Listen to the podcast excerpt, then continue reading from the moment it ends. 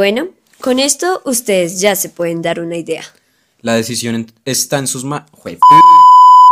Los cuales en el podcast anterior Entendí la mitad de la frase. eh, ¿Qué tal? ¿Qué opinas? ¿Cuál es su punto de vista frente a los estudiantes que muchas veces se quejan de la educación que reciben? Me gusta más mi idea de cuál Es eh, su punto de vista frente a los estudiantes. que Muchas veces Sí. se- Segunda pregunta. Pregunta número 3. ¿Cuáles son para usted los defectos que para usted es que porque tu mami pe- peca? Muy buen periodo durante el cual la Tierra completa una rotación alrededor de su eje, lo que lleva unas 24 horas. Muy buen día para los tontos que no entendieron. De nuevo nos encontramos con ustedes. Exacto, ella y yo, yo y ella, los mismos de 11 del podcast anterior, los cuales decidieron cuestionar a sus docentes y sus metodologías de enseñanza. Si no lo han escuchado, les recomendamos muchísimo que lo hagan. Pero la regla de la vida siempre es dar y recibir. Escuchar las dos versiones. Bueno, a eso venimos hoy.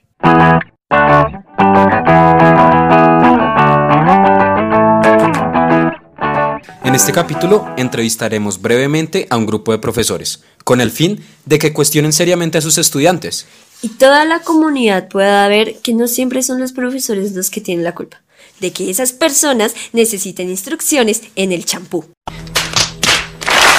Son profesores de diferentes áreas, edades y metodologías. Con ello ustedes se podrán dar una idea mucho más amplia de la situación. Y al final, ustedes mismos deberán juzgar y juzgarse. Round two. Hola a todos, mi nombre es Javier Chávez y yo soy profesor de Tecnología Informática del Colegio Isabel II de la ciudad de Bogotá en la localidad de Kennedy. Rápidamente les cuento algo sobre mí. Yo soy licenciado en electrónica de la Universidad Pedagógica Nacional, a la vez que soy magíster en educación de la Universidad Javeriana. Llevo alrededor de 12 años como profesor de- del gobierno, o sea, un profesor oficial, un docente oficial.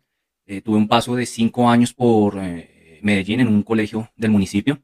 Y en el Colegio Isabel II llevo alrededor de otros 5 o 6 años más o menos. Hey, sí, acá estamos desde el Colegio Isabel II, profesor de Filosofía, Ética y Religión. Fight. Primera pregunta. ¿Cuál es su punto de vista frente a los estudiantes que muchas veces se quejan de la educación que reciben? Aquellos estudiantes que se quejan por la educación que reciben, pues en algunos casos tienen la razón, así como hay otros que por el contrario no tienen ni idea de lo que están hablando.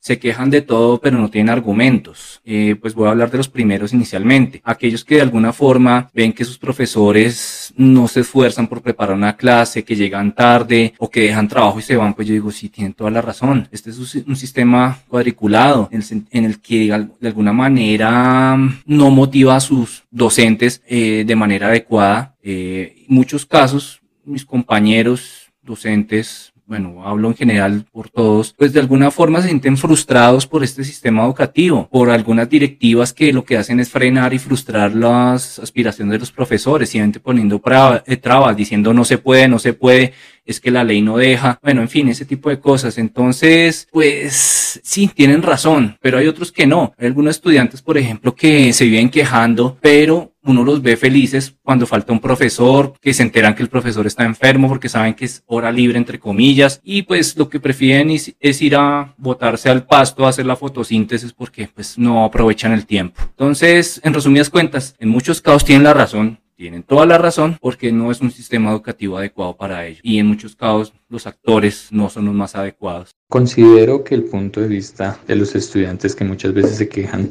frente al acto educativo que reciben es muy válido y debe ser escuchado por parte de los actores implicados en el acto educativo como docentes y directivos académicos. Pues este sentir, pensar surge del mismo campo, de, de estar inmersos en el proceso educativo. Por tanto es un fundamento muy válido y debe tenerse en cuenta. Pero considero también que esta queja o esta crítica debe ser complementada con una autocrítica que evidencie que hay procesos que no solo son externos, sino también son internos, los cuales hacen que el acto educativo sea de mala calidad o que carezca de unas buenas fundamentaciones. Segunda pregunta. ¿Qué cree que se debe hacer por ambas partes, obviamente, para que la educación sea de mejor calidad? Creo que no hay que hablar de ambas partes como si fueran duales, estudiantes y profesores por un lado y por el otro, sino hablar de en términos de los actores implicados en el acto educativo. Puntualmente considero que las partes internas, estudiante y profesor, deben ser autocríticos frente a su proceso. Los docentes deben ser autocríticos en el sentido de poner su práctica de enseñanza como objeto de investigación para así encontrar y mejorar aquellos puntos que inciden en que la educación no tenga un rumbo, un propósito fijo. Pero también considero que el estudiante debe ser autocrítico en sus hábitos de estudio y en sus tiempos de dedicación al acto educativo. Bueno, ¿qué creo que se pueden hacer ambas partes, por ejemplo, estudiantes y profesores para mejorar la educación? Bueno, pues empecemos, por ejemplo, por, por mi gremio, el docente. Yo creo que, por ejemplo, en algunos casos recuperar, digamos, esa, esa alegría eh, por educar y, digamos, digamos que ese entusiasmo que nos llevó a convertirnos en docentes, en profesores cuando éramos jóvenes, cuando recién salimos, por ejemplo, de, del colegio, porque pues es cierto que muchos terminaron aquí porque les tocó, porque no tienen opción, pero hablo por mí, yo decidí ser docente, yo pude haber sido ingeniero, de hecho antes de, de ingresar a la pedagógica, yo había, digamos, pasado los filtros de la Universidad Distrital, de otro instituto técnico que era de Telecom, ya no existe creo, y pude haber sido ingeniero, pero decidí ser profesor, ¿por qué? Porque me llamó la atención. Eso por el lado de los profesores, o sea, recobrar eso, preparar mejores clases. Bueno, en cuanto a los estudiantes, pues estar dispuesto a ser educados. Muchos se sienten obligados de ir al colegio, no porque realmente quieran formarse, sino porque pues en la casa no se los aguantan y quieren mandarlos a un lugar donde por lo menos se libren de ellos unas seis horas. Entonces, pues sería mejor, un mejor ambiente si los estudiantes llegan con buena actitud, con actitud de trabajar, pero pues realmente es una minoría los que llegan con esa actitud y, es difícil trabajar, por ejemplo, con gente que no quiere hacer nada, que quieren todo regalado, que quieren que los pasen sin haber hecho nada. Buscan hacer trampa, por ejemplo, engañando a sus profesores de alguna manera con tal de que les pongan una nota. Entonces, pues sería eso, sería un pequeño cambio, la actitud primero de docentes y segundo de estudiantes. Eso es lo que podríamos hacer. Tercera pregunta. ¿Cuáles son los defectos que para usted no permiten a los estudiantes explotar sus inteligencias? Evidentemente hablamos de múltiples inteligencias, no hablamos de una sola inteligencia, hablamos de múltiples inteligencias y esto permite entender al ser humano desde dimensiones distintas. Es decir, en su hacer no hay solo que encasillarlo frente a procesos de índole memorísticos, hay muchas otras eh, facetas intelectuales que inciden en el aprendizaje. Considero que uno de los defectos de que, que, no permite a los estudiantes explotar su inteligencia es no tener autodisciplina. La autodisciplina te exige hacer las cosas no solo que te gustan porque te gusten, sino por la dedicación que tiene que ejercerse, que tiene que, que practicarse. Es decir, eh, si a ti te gusta la música, tienes que practicar para ser bueno o diestro en dicho, en dicho campo. Entonces considero que uno de los defectos que tienen los actuales estudiantes es la falta de autodisciplina, lo que no le permite explotar esas múltiples inteligencias y talentos. Desde mi punto de vista, el mayor problema que tiene el sistema educativo colombiano es que parte de ser la copia de la copia de la copia del sistema educativo de un país en el cual funcionó, que fue diseñado para ese país, pero al ser copiado acá, pues no va a aplicar, no va a funcionar de manera adecuada porque no se tiene en cuenta la gran diferencia que hay de un estudiante a otro. Por ejemplo, no lo mismo un estudiante de la ciudad de Bogotá a uno de Quibdó, de del Chocó o de cualquier vereda o pueblo del país, empezando por ahí. Todo en el papel se ve muy bonito, pero realmente no se ha aplicado de la manera correcta teniendo en cuenta las diferencias. La otra problemática que presenta este sistema es que está planteado para que los estudiantes devoren una gran cantidad de mm, currículos, de materias, de asignaturas, de áreas que se llaman fundamentales y que pues de alguna manera son obligatorias y que digamos no parten del gusto o la preferencia que tienen los jóvenes, los niños. En muchos casos pues los estudiantes se sienten agobiados por cosas que no le van a encontrar utilidad en su vida. Eh, ahora bien, pues hay cosas que sí son realmente necesarias, por ejemplo, unos conceptos básicos de matemáticas. Eso se necesita en cualquier etapa de la vida. Pero hay otras que yo pienso desde mi punto de vista que no son tan indispensables. Eh, un ejemplo de eso puede ser el caso de media técnica en el Isabel II. Eh, no todos los estudiantes quieren, ser ingenieros o van a ser ingenieros o tienen pensado ser técnicos en alguna rama de la ingeniería. No se tiene en cuenta en el caso de la media pues, ese tipo de cosas. Eh, aquellos que les gusta el arte, la música u otro tipo de cosas, pues no, no tienen que ver media técnica o ver media técnica y punto. Y es un requisito más. Entonces, si no partimos de los gustos y las preferencias de los estudiantes para ofrecer ciertas opciones de aprendizaje, pues empezamos mal. Y la última pregunta, la cuarta pregunta. ¿Cuáles considera que son las razones que retrasan el aprendizaje de los estudiantes? Pues la mayor razón desde mi punto de vista que creo eh, retrasa o perturba o, o, de alguna forma altera el proceso de aprendizaje de un estudiante es el hambre, eh, la inequidad. En muchos casos algunos estudiantes, por ejemplo, en el Isabel II, y eso aplica prácticamente a todos los colegios oficiales del país, pues llegan con hambre, no han desayunado, no han almorzado, eh, su cuerpo siempre está pidiendo comida, energía y pues al no proveérsela, pues no va a trabajar igual su cerebro.